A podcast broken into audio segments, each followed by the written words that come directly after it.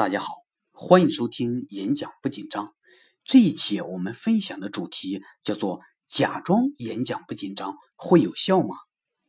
很多初学演讲的人面对演讲紧张都会有一个疑问，就是假如我假装不紧张，会不会有效？针对这个问题，我的答案是有效，并且在摆脱演讲紧张上，这是一种非常有效的方法。改变演讲紧张的问题啊，表面上看是一门关于演讲的学问，而其背后其实是心理学技术的应用。任何演讲紧张的改变技巧，一定要能够追溯出心理学的理论依据，否则就非常容易误入歧途。这也是为什么很多人努力拜师学艺，学习演讲的技巧，但是不关心心理学技巧，到最后学习多年依然无效的原因所在。美国著名心理学家威廉·詹姆斯是现代心理学的奠基人之一，他被称为是美国心理学之父。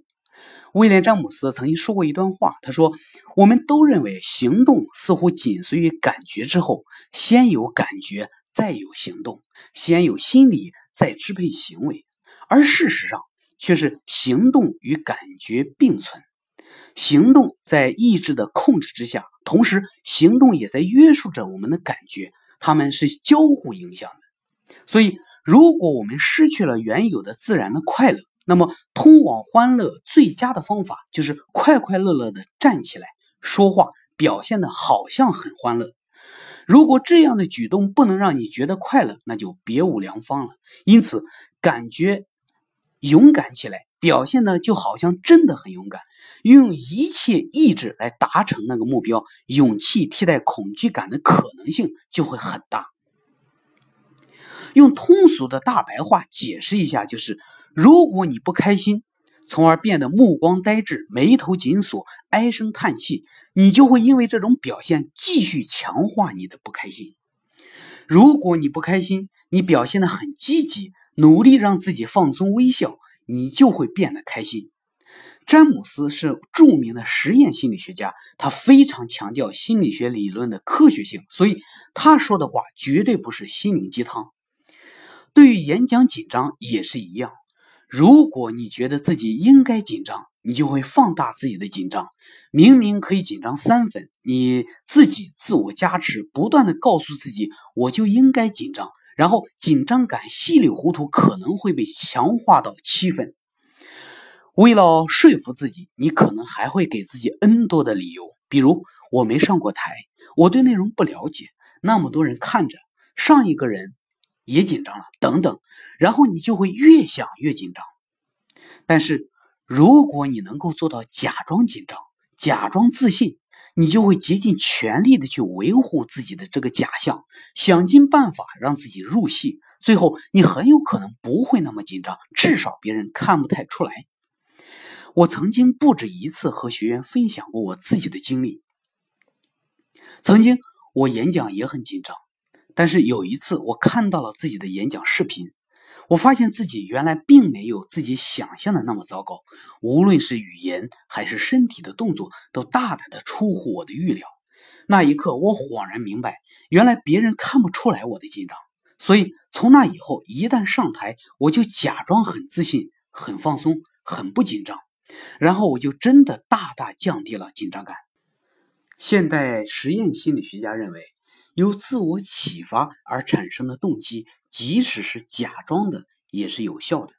而根据事实所做的真挚而坦诚的自我精神讲话，其效果会更加明显。这段话是什么意思呢？就是说，假装是有效的。对于演讲紧张而言。你如果能够假装自己不紧张，你很有可能表现的不那么糟糕。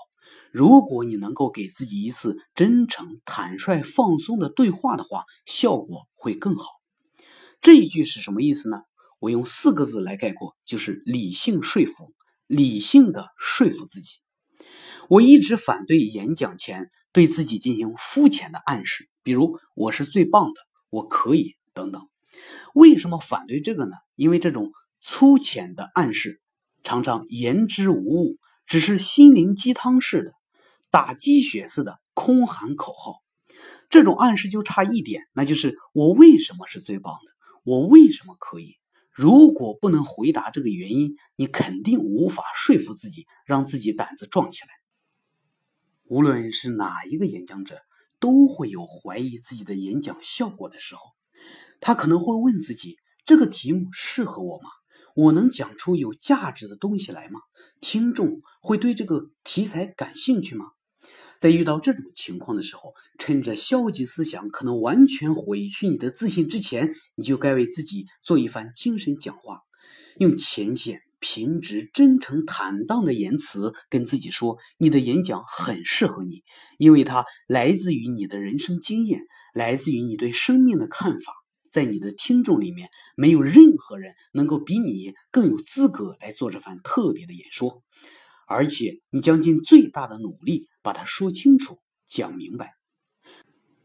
所以，我们归纳一下，演讲之前一个有效的技巧就是：除了给自己暗示，你还应该给出理由；除了感性的自我鼓舞，你还应该给自己一个理性的支撑，那就是我为什么可以。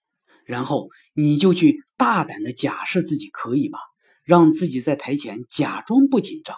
听众看到的你的紧张程度会远远小于你自己的实际的紧张程度，即使你的内心波涛诡谲、汹涌澎湃。